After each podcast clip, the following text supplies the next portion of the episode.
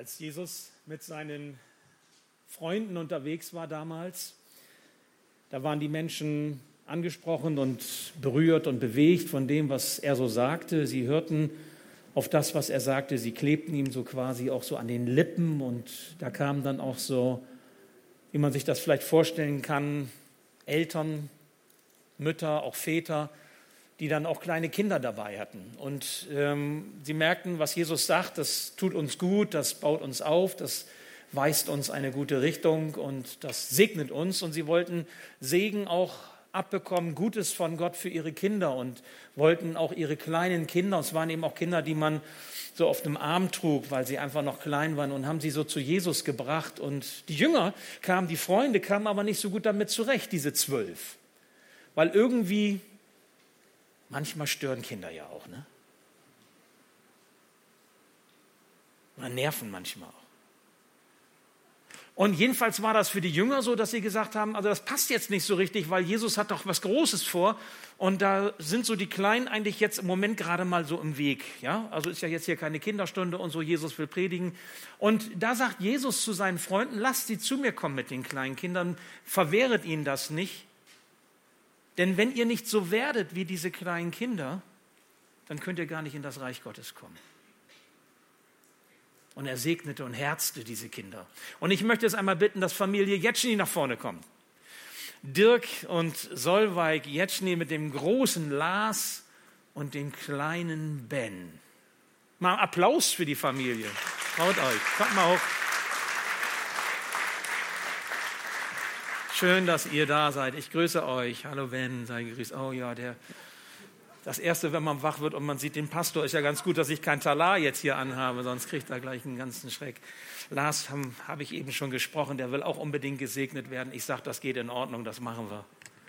Ja, also ihr seid heute hier, um euren Ben segnen zu lassen.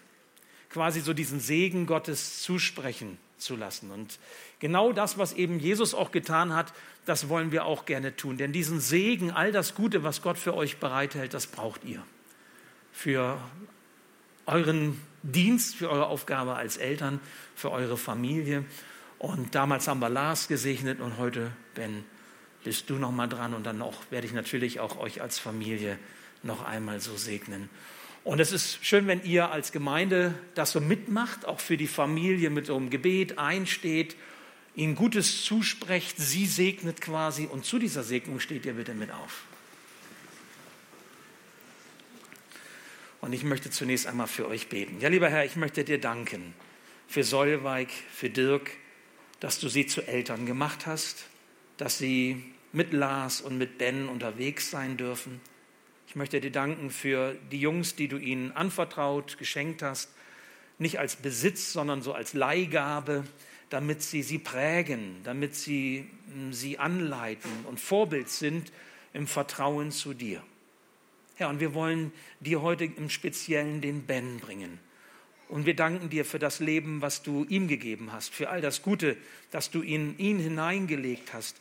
Und wir wollen ihn segnen in deinem Namen. Ben, und so segne ich dich im Namen unseres Herrn und Heilands Jesus Christus. Und ich lege seinen Frieden auf dich. Und ich segne auch euch als Familie im Namen Gottes, im Namen des Vaters und des Sohnes und des Heiligen Geistes. Amen. Sein Friede sei mit euch, seine Liebe verbinde euch, seine Treue begleite euch jetzt und alle Zeit. Amen. Und es gibt ein Bibelwort, was ähm, ich euch so, oder besser gesagt, äh, eure Begleiter euch so mitgeben wollen, aus Jesaja 40, 30 und 31. Jünglinge werden müde und matt, und Männer straucheln und fallen. Aber die auf den Herrn harren, kriegen neue Kraft, dass sie auffahren mit Flügeln wie Adler, dass sie laufen und nicht matt werden, dass sie wandeln und nicht müde werden. Euch alles Gute. Gottes Segen. Das gebe ich euch mal mit. Ein Applaus für die Familie.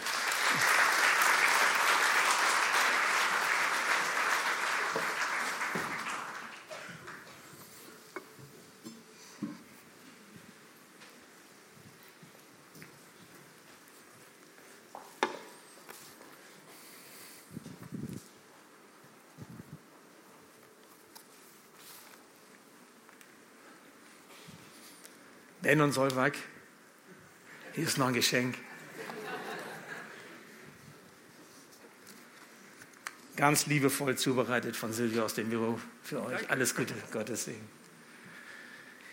Ja, das ist was Wunderbares, wenn man so ein kleines Kind so einsegnen darf und sich auch so freuen kann an das, was Gott so in die Menschenkinder hineinlegt, was sich so entfalten darf, was so wachsen darf. Und das ist toll zu sehen, wenn da eine Familie ist, die die Kinder liebt, wo die Kinder ein, ein behütetes Umfeld haben. Ja? Nicht, dass immer alles rosig ist, nicht, dass immer alles gelingt. Und sicherlich sind auch Dirk und Solveig auch herausgefordert und wir alle machen auch als Eltern den einen oder anderen Fehler, das ist, ist so, das ist ganz klar, das stellen wir manchmal auch hinterher fest. Aber wir alle wissen, wie wichtig es ist, solch ein, ein, ein Backup zu haben, solch eine Familie zu haben, die einen trägt, die einen ähm, umgibt. Wir haben ja heute ein Thema und ihr werdet auch gleich merken, warum wir das so miteinander kombinieren. Ein Thema, was uns ziemlich herausfordert, wir sind eine, haben eine neue Reihe, die jetzt gerade beginnt und es gibt ja da auch diese Kärtchen, die könnt ihr euch dann auch mitnehmen. Die liegen hier vorne mit aus oder auch am Infotresen, glaube ich, sind noch einige. Könnt ihr gerne mitnehmen, dann seid ihr orientiert, könnt ihr auch gerne weitergeben und dazu einladen. Stell dir vor, wir wären, und heute geht es um das Thema, stell dir vor, wir wären Jesus zentriert. Wie kommen wir da drauf? Wir hatten im vergangenen Jahr einen Gemeindetag und auf diesem Gemeindetag sind verschiedene Aspekte von, von Gemeinde, von Christenleben deutlich geworden. Und ein Aspekt, der wichtig geworden war in den Gruppen, war genau dieser, nämlich Christus zentriert, Jesus zentriert zu leben. Wenn jemand auf uns schaut, war das Ergebnis, dann sollte er oder sie erkennen, dass wir Jesus zentriert leben. Ist das bei dir so? Wenn man dich sieht, wenn man mich anschaut, was sieht man? Was erkennt man? Sind wir, leben wir Jesus zentriert? Ich meine, was heißt das eigentlich? Im G10 haben wir das so gehabt, das klingt ziemlich sperrig. Jesus zentriert, das ist irgendwie so ein bisschen, wie kriegt man das denn jetzt irgendwo so rein? Ja? Was kann man sich eigentlich darunter vorstellen? Was heißt das? Und vor allen Dingen, wie geht das? Jesus zentriert zu leben. Ich habe euch einen Text mitgebracht aus Johannes 3, die Verse 3 bis 6. Kann man schon mal einblenden. Und ähm, hier macht Jesus einem Mann, der Nikodemus heißt, der ein theologischer Gelehrter war, der zum Hohen Rat der Juden gehörte, etwas ganz Entscheidendes deutlich. Jesus sagt ihm, wenn jemand nicht von neuem geboren wird, kann er das Reich Gottes nicht sehen. Wie kann ein Mensch, wenn er alt geworden ist, noch einmal geboren werden, wendet Nikodemus ein. Er kann doch nicht in den Leib seiner Mutter zurückkehren und ein zweites Mal auf die Welt kommen. Jesus erwidert, ich sage dir eins, wenn jemand nicht aus Wasser und Geist geboren wird, kann er nicht ins Reich Gottes hineinkommen. Natürliches Leben bringt natürliches Leben hervor. Geistliches Leben wird aus dem Geist geboren. Ich bete noch. Herr Jesus, wenn wir dieses Wort jetzt hören und über dieses Thema nachdenken, was so zentral ist, weil es um dich geht, dann brauchen wir dein Reden in unser Leben hinein sprich du zu uns. Gib einem jeden das Wort und den Gedanken mit, den er oder sie jetzt braucht, um an dir festzumachen und festzuhalten und dran zu bleiben. Herr, segne du unser Reden und segne du auch unser Hören. Amen. Wenn es darum geht, zu verstehen, was es bedeutet, Jesus zentriert zu leben, dann ist es zunächst einmal, das ist mir klar geworden in der Vorbereitung und im Vorfeld, dann ist es zunächst einmal wichtig zu verstehen, was der Mensch eigentlich ist und was sein Bedürfnis ist. Mit welchem Bedürfnis er auf diese Welt kommt. Das ist der erste Punkt, der Mensch und seine Bedürftigkeit. Wir haben den Ben eben hier vorne gesehen mit seinem Bruder Lars. Was braucht so ein kleiner Mensch in seinem Leben? Ganz zentral. Klar, essen, trinken, ein Dach über dem Kopf und so diese Dinge ist klar. Aber mit welcher Bedürftigkeit wird ein Mensch eigentlich in diese Welt, ins Leben hineingesendet? Ich habe euch ein anderes Bild mitgebracht. auch irgendein kleines Kind, ich habe das auch nur ausgewählt, ich sage es euch, weil es einfach so zufrieden aussieht. Und ich möchte euch bitten, stellt euch mal einmal vor, es wäre euer Bild, also ein Bild aus eurer frühen Kindheit, vielleicht wo ihr Baby wart. Bin überzeugt, ihr saht genauso hübsch aus. Aber darum geht es mir jetzt nicht, sondern es geht mir genau eben um diesen Punkt. Wenn ein Mensch ins Leben hineingestellt wird, dann hat er von Anfang an auch Bedürfnisse, die gestillt werden müssen, damit wir uns gut entwickeln und heranreifen. Und solche Bedürfnisse, die haben wir alle, ob wir so heißen und aussehen oder so heißen und aussehen. Es sind Bedürfnisse, die zu unserem Menschsein dazugehören. Und ich möchte diese Grundbedürfnisse einmal an zwei Fragen deutlich machen. Und ihr werdet das vielleicht auch, wenn ihr so ein bisschen unterwegs seid, so im seelsorgerlichen Bereich oder Lebensführungsbereich auch immer wieder auf diese Themen stoßen, weil sie sind die zentralen Themen. Es sind eigentlich zwei Fragen, an denen man so diese Grundbedürftigkeit des Menschen festmachen kann. Die eine Frage ist die, wenn ich geboren werde, wenn ich diese Welt betrete, wer liebt mich bedingungslos? Und die zweite Frage, die meine Bedürftigkeit ausdrückt, ist, wer beschützt mich und gibt mir Sicherheit? Okay, wer liebt mich bedingungslos? Und wer gibt mir Sicherheit und Geborgenheit und beschützt mich?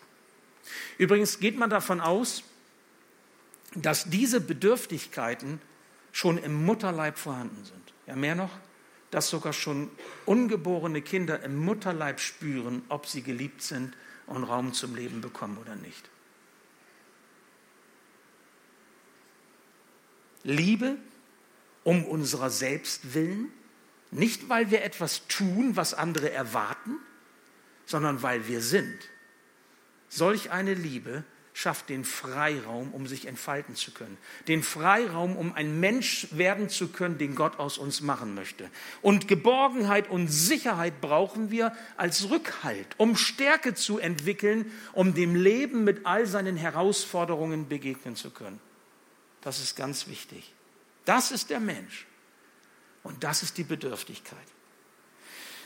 Nun ist es leider so, dass die Welt keine Heile ist, in die wir hineingeboren werden. Auch deine Welt ist keine Heile gewesen, in die du hineingeboren wurdest. Meine Welt ist keine Heile gewesen, in die ich hineingeboren wurde. Unsere Väter, unsere Mütter werden schuldig an uns oder bleiben, so muss ich es vielleicht formulieren, klingt sonst zu krass, bleiben uns schuldig etwas, was Liebe oder Geborgenheit und Sicherheit angeht, die wir doch im Leben so brauchen.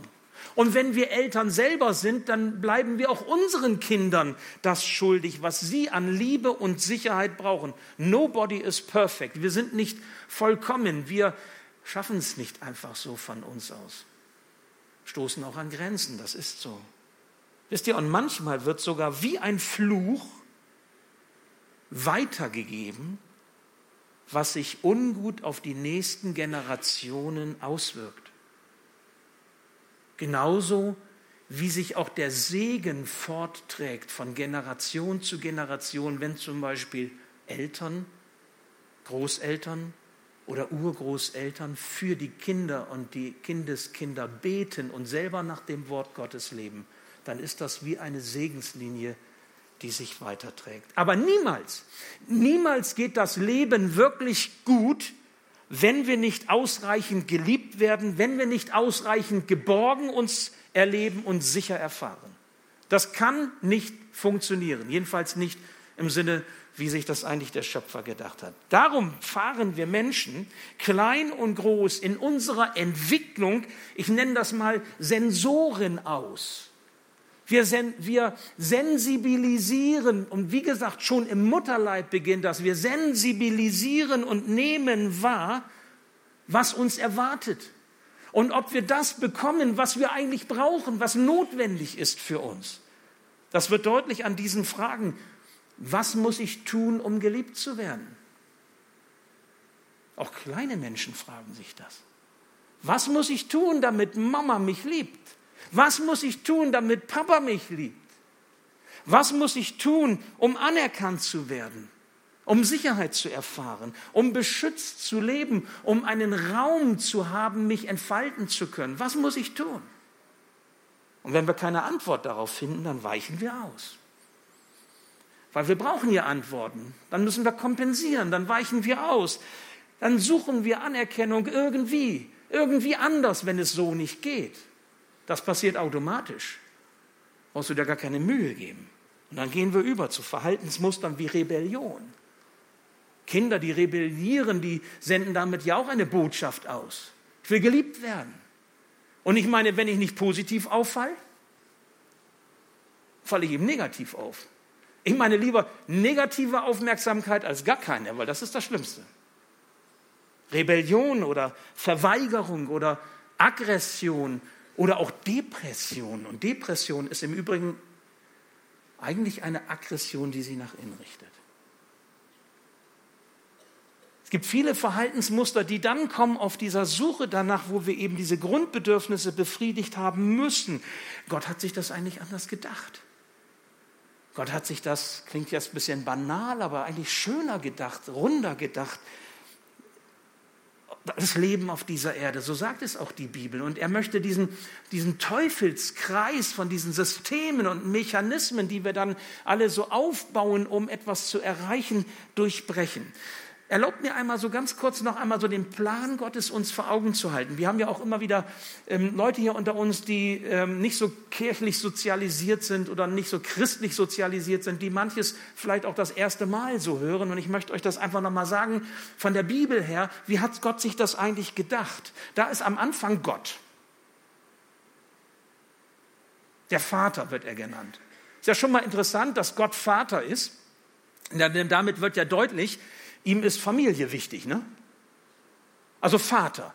Und dieser Vater zeugt aus sich selbst heraus, Psalm 2, den Sohn, Jesus. Damit wird schon deutlich, das wird später auch noch mal kommen in den nächsten Monaten, wenn wir das Thema noch mal haben, wie, wie ist das eigentlich mit dieser Beziehungsfähigkeit?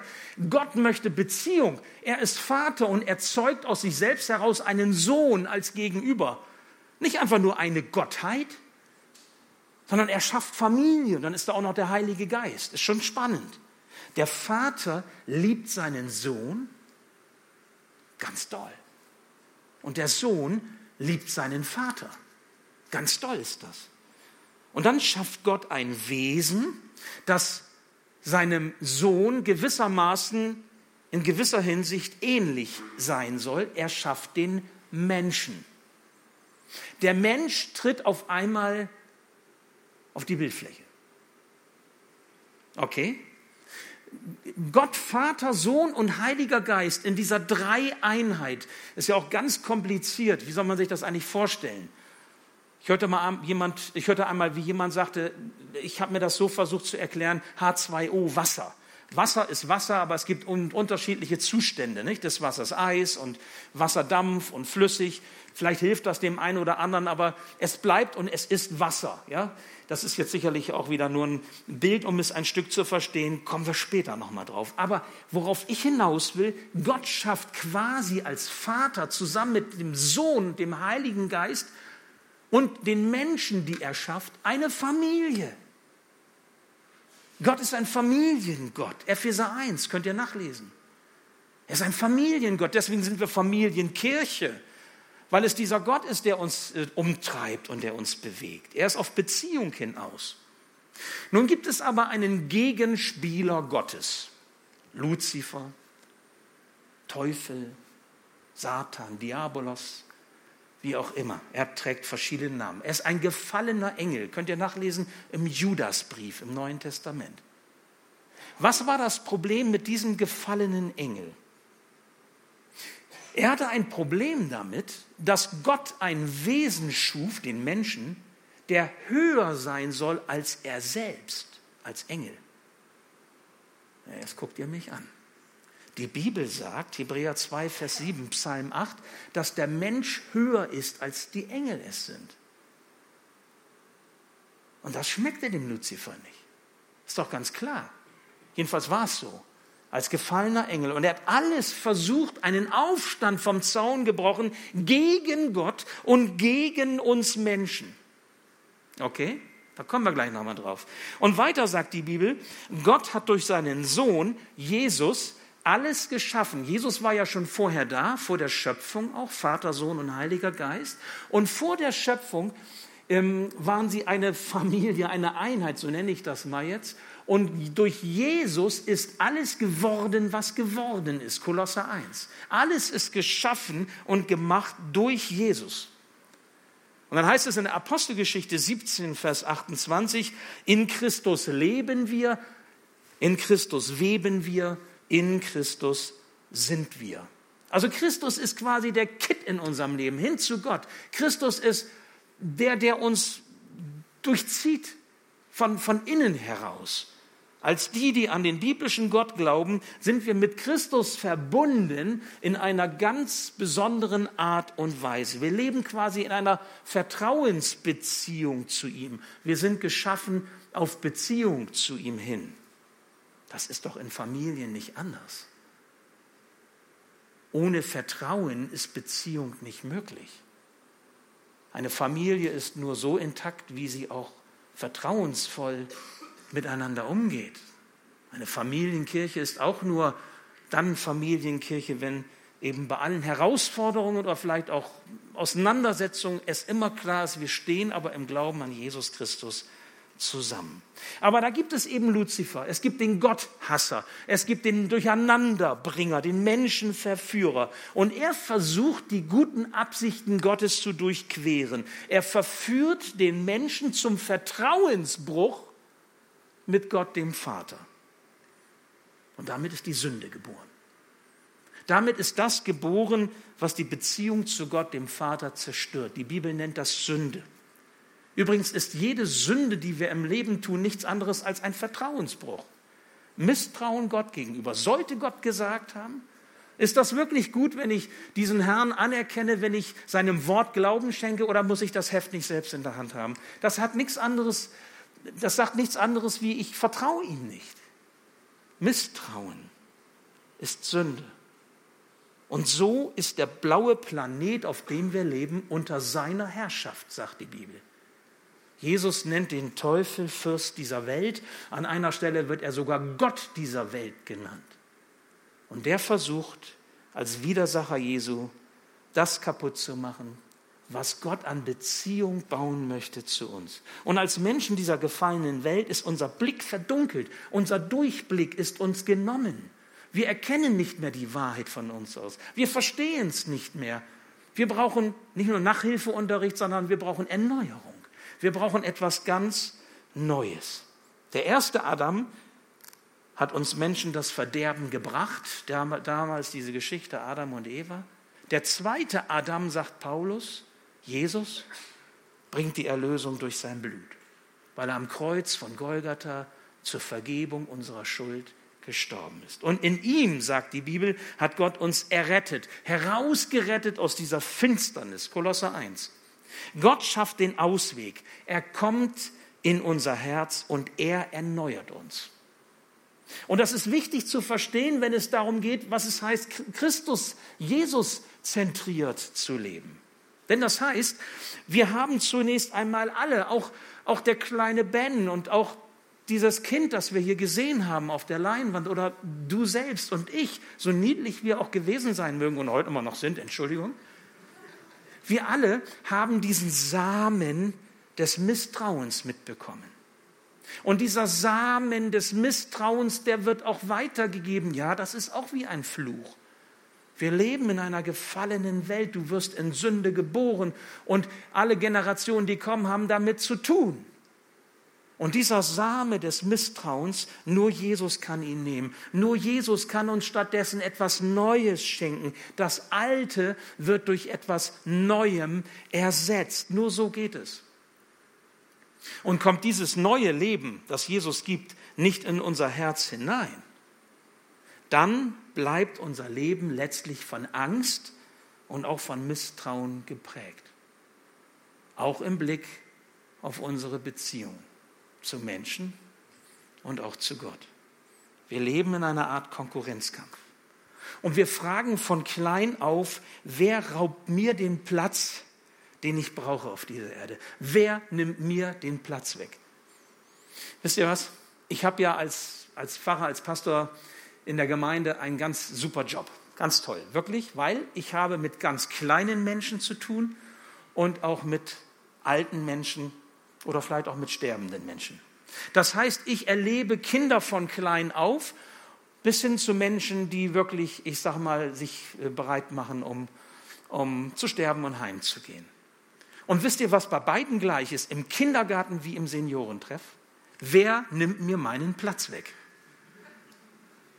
Das ist im Kindergarten so, das ist mein Platz, kann mir dann das Kind sagen, wenn ich mich auf seinen Platz setze. Weil das ist, ja, das, da sitzt das, Kinder, das Kindergartenkind, wie auch immer jetzt der Name ist. Und im Seniorentreff, ihr Lieben, ist das genau das Gleiche. Das ist mein Platz. Kein Unterschied. Obwohl Generationen und, und Riesenaltersspannen dazwischen sind. Wisst ihr, dieses Denken, dieser Konkurrenzkampf sorgt für Anspannung, sorgt für Erfolgsdruck. Und jetzt möchte ich euch was sagen, und das ist der zweite Punkt dass Jesus dieses System, in dem wir stehen, durchkreuzt. Und das ist eigentlich eine Hammeraussage, die muss man erstmal sacken lassen. Jesus ist nicht Teil unseres Systems.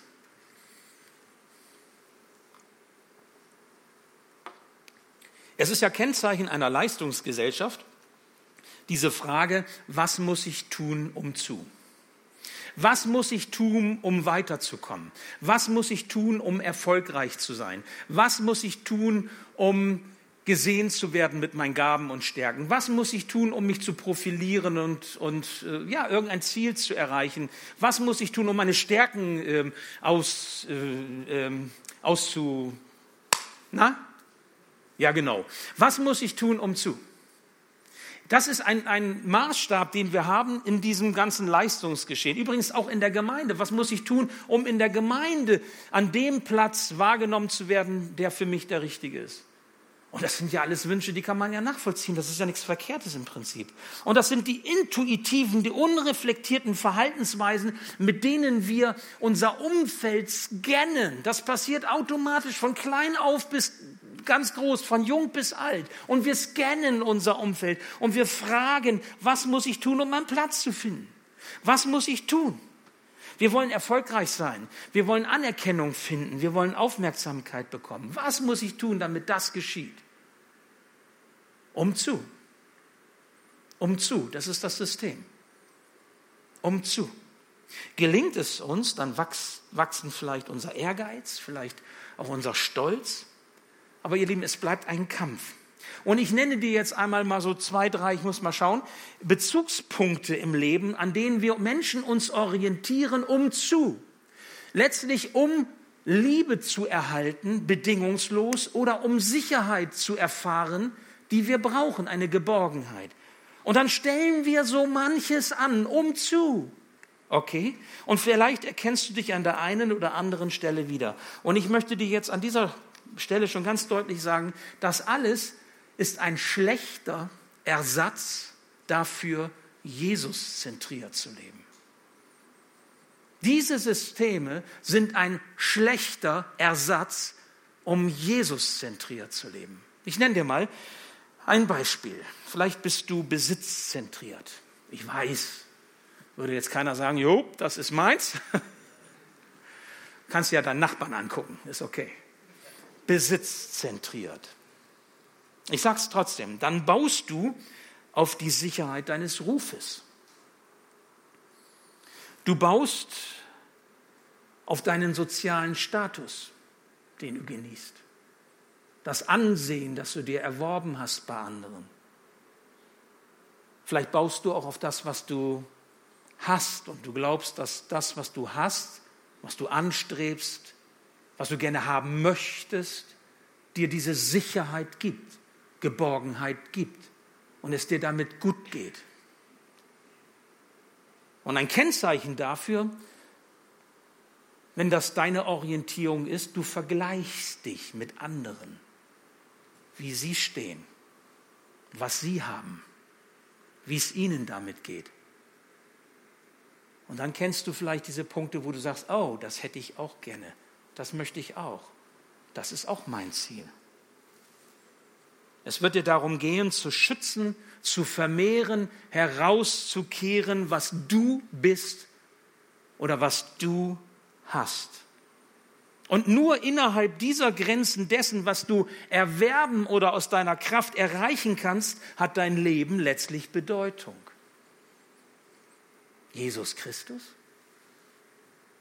Jesus, der, an den du glaubst, dein Herr und Erlöser, er ist dann vielleicht der, den du einspannst, damit er dir hilft, dieses System am Laufen zu halten, aufrecht zu erhalten. Aber um ihn selbst geht es dir, wenn du ehrlich bist, nicht. Das merkst du daran, wenn dir das genommen werden würde, was du hast, wie du dich dann fühlst und erlebst. Vielleicht bist du auch eher partnerzentriert. Wenn du partnerzentriert bist, dann hängen deine Gefühle von Sicherheit und Geborgenheit im Leben davon ab, wie du von deinem Partner behandelt wirst, wie du die Beziehung erlebst.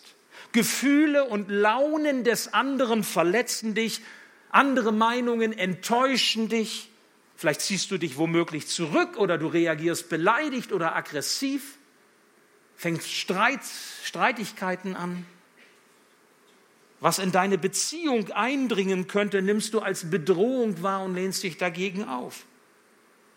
Die Kriterien und Entscheidungen deines Lebens sind im Wesentlichen davon beschränkt, was du für das Beste deiner Beziehung hältst. Weil Beziehung, Partnerschaft steht an erster Stelle. Du lässt dich zentral von dem leiten, was die Meinungen, was die Vorlieben des anderen sind. Darum kreist dein Leben um diese Perspektiven im Blick auf das, was Beziehung positiv oder negativ gestalten kann. Deine eigenen Schwächen oder die Schwächen des anderen bestimmen dabei deinen Handlungsspielraum. Und Jesus? Jesus ist dann der, den du nutzt, um zu erreichen, dass deine Beziehung möglichst glücklich verläuft partnerzentriert. Und wenn das nicht reicht, und im Gut 12 denke ich, so in eurer Altersgruppe muss ich das sagen oder kann ich das sagen, vielleicht bist du aber auch arbeitszentriert. Arbeitszentriert, dann wirst du wahrscheinlich dich durch deine Tätigkeit definieren. Selbst jemand, der Rentner ist, kann sich durch seine Tätigkeit, durch das, was er tut, definieren, durch das, was er leistet, durch das, was er macht. Und du fühlst dich am wohlsten, wenn du arbeitest. Meine mancher geht ja nicht seinen Problemen hinterher und geht sie an, sondern er geht lieber zur Arbeit.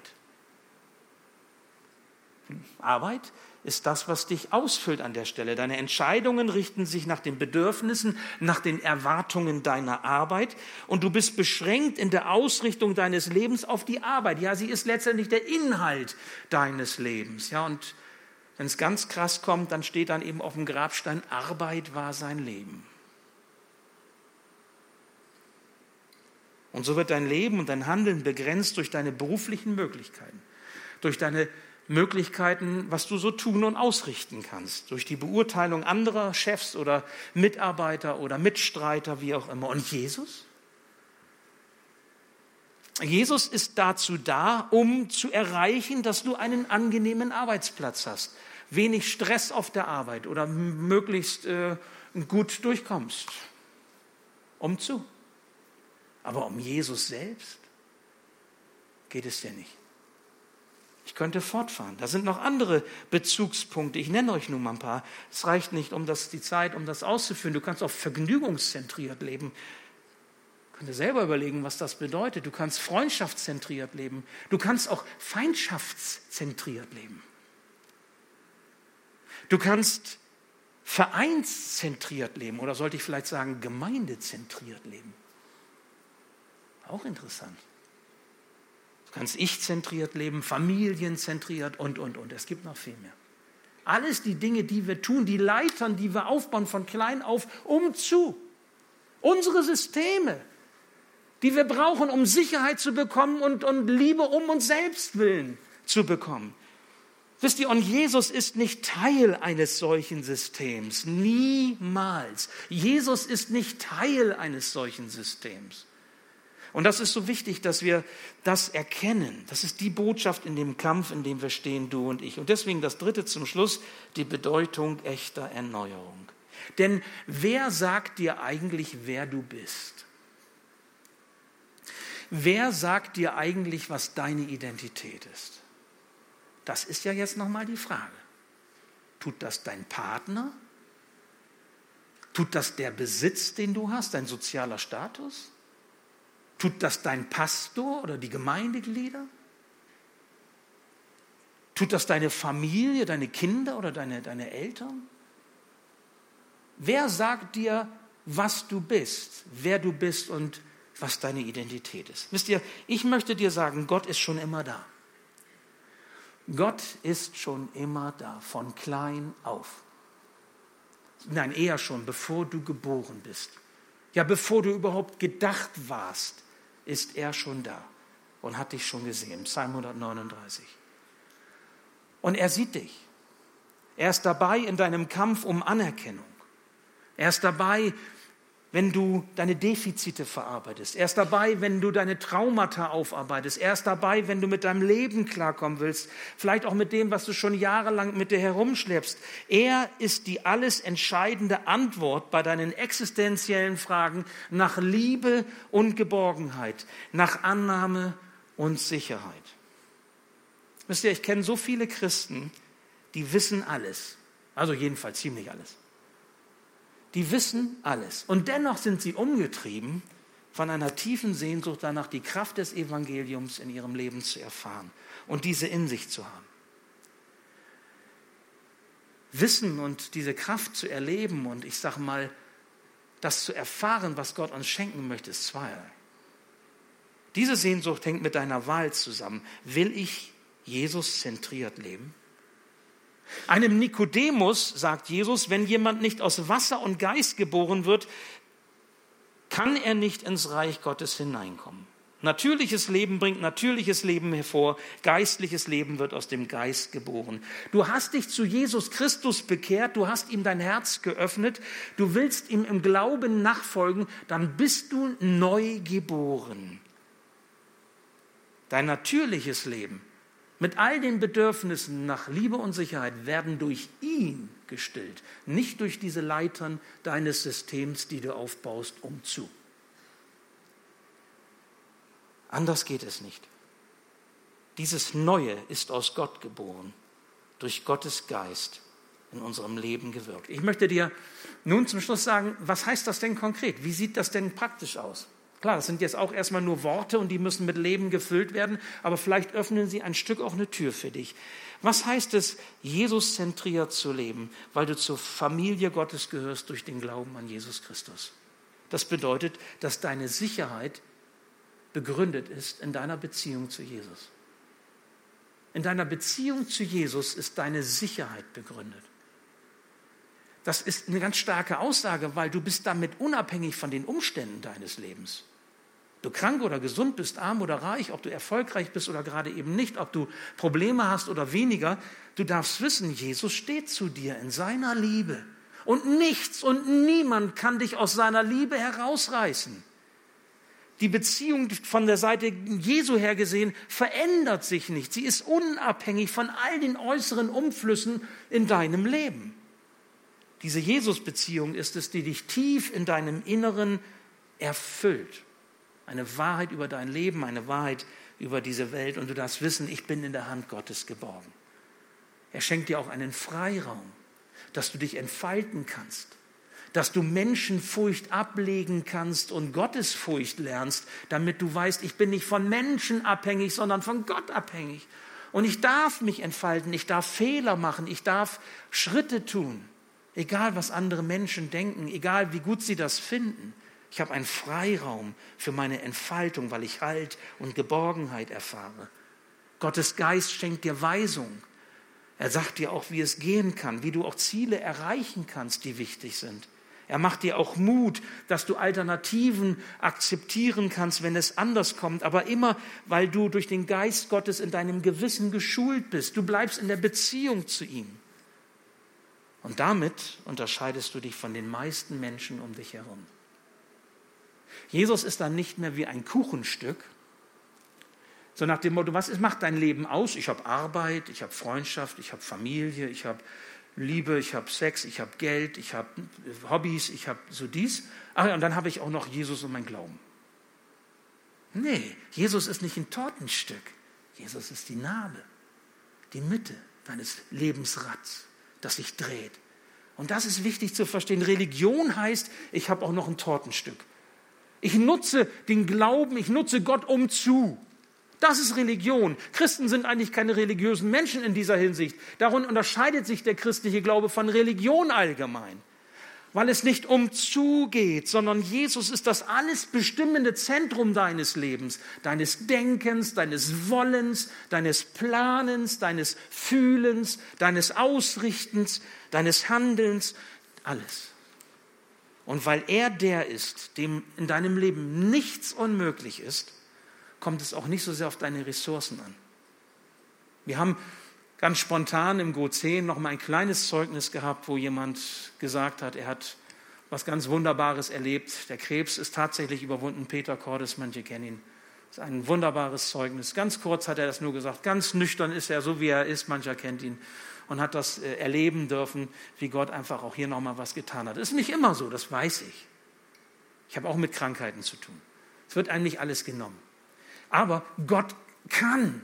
Und mit Jesus in dieser Verbindung, wenn er zentriert in der Mitte ist, haben wir den an unserer Seite, dem nichts unmöglich ist. Und damit kommt es nicht auf unsere Ressourcen drauf an, sondern darauf, was er kann. Und vielleicht verstehen wir jetzt besser, was es bedeutet, Jesus zentriert zu leben, auf ihn ausgerichtet zu sein. Und wenn du das willst, wenn du sagst, jawohl, ich bin an diesem Punkt oder jenem Punkt angesprochen. Ich habe auch eine Sehnsucht nach bedingungsloser Liebe. Ich habe eine Sehnsucht nach Sicherheit. Und ich habe keine Lust mehr, mich abzustrampeln in dem Bemühen, was zu sein. Dann lade ich dich ein, bitte Jesus darum. Schütte dein Herz aus. Sag ihm, Herr Jesus, ich möchte diese Liebe und Annahme erfahren. Du kannst mir das schenken. Jesus umgeht quasi diese Leitern und Systeme und er greift von unten, von direkt an, um uns das zu geben, wonach unser Herz sich sehnt. Das ist das Neue, wozu Jesus gekommen ist, was er geben möchte. Jesus sagt ja, es geschieht durch Wasser und Geist. Wasser weist hin auf die Taufe. Die Taufe ist ja so ein, ein Ereignis, wo ein Mensch sich auf die Seite Jesu stellt und so öffentlich dieses Ja Gottes über seinem Leben annimmt. Und wenn jemand von euch sagt, ich bin noch nicht getauft und ich möchte das eigentlich mal, ich lade euch ein, Pfingsten haben wir wieder die Möglichkeit hier, äh, ein großes Tauffest zu feiern, das wird, bereiten wir entsprechend vor, kommt auf mich zu, dann ist das ein Weg, um sagen zu können, jawohl, ich möchte das erleben, was Jesus mir schenkt. Jesus sagt, es geschieht durch Geist. Und das macht deutlich, es ist ein geistliches Geschehen. Es ist Wiedergeburt, es ist Erneuerung. Wir können es nicht machen, aber wir können darum bitten. Und Gott möchte es uns gerne schenken. Erinnere dich daran, Luzifer, dieser Gegenspieler Gottes, der wird alles daran setzen, dass wir wieder Leitern aufbauen, dass wir Jesus benutzen, um zu. Und ich möchte dir sagen, das ist Sünde. Sünde, weil es dich von Gott wegbringt, weil es das Vertrauen zu Gott kaputt macht. Wehre dem und versuche zu verstehen, Jesus möchte nicht ein Teil deines Kuchens sein oder dich auf eine Leiter führen und du nutzt etwas um zu, sondern Jesus möchte dich mit dem beschenken, was du brauchst, damit du in Freiheit leben kannst. Freiheit durch die Bindung an ihn. Jesus zentriert. Das ist der Schlüssel. Das ist es, was du brauchst. Er allein stillt deine tiefsten Bedürfnisse. Das tut er für heute, das tut er für morgen und das tut er in die, bis in die Ewigkeit hinein. Ich bete noch. Ja, lieber Herr Jesus, ich möchte dir danken dafür, dass du dieses Geschenk uns machst, dass wir dich in die Mitte stellen dürfen, weil du all diese Systeme umgehst und uns direkt in unserem Herzen etwas Neues schenkst, was nur von dir kommt, was nur du geben kannst. Und ich möchte dich darum bitten, dass du besonders bei denen, die jetzt so das spüren, dass das für sie dran ist, einen Schritt zu tun oder sich einmal auszusprechen, für sich beten zu lassen, sich segnen zu lassen, dass du sie ermutigst, auch einfach gleich noch einmal nach vorne zu kommen zu den Mitarbeitern, die bereitstehen, die sich Zeit nehmen, die für sie beten und sie segnen. Danke, Herr, dass wir hier als Familienkirche unterwegs sein dürfen. Danke, dass du Familie willst, so wie du als Vater, Sohn und Heiliger Geist dich uns offenbarst. Und danke, dass du uns geschaffen hast, uns gewollt hast, uns so wunderbar ausgerüstet hast und dass wir mit dir leben dürfen für Zeit und Ewigkeit. Und so gibt das dein Wort nachwirkt in unseren Herzen, auch wenn wir nachher so in den Alltag zurückgehen. Sei du bei uns, Herr, und halte du uns bei dir. Wir brauchen dich. Amen.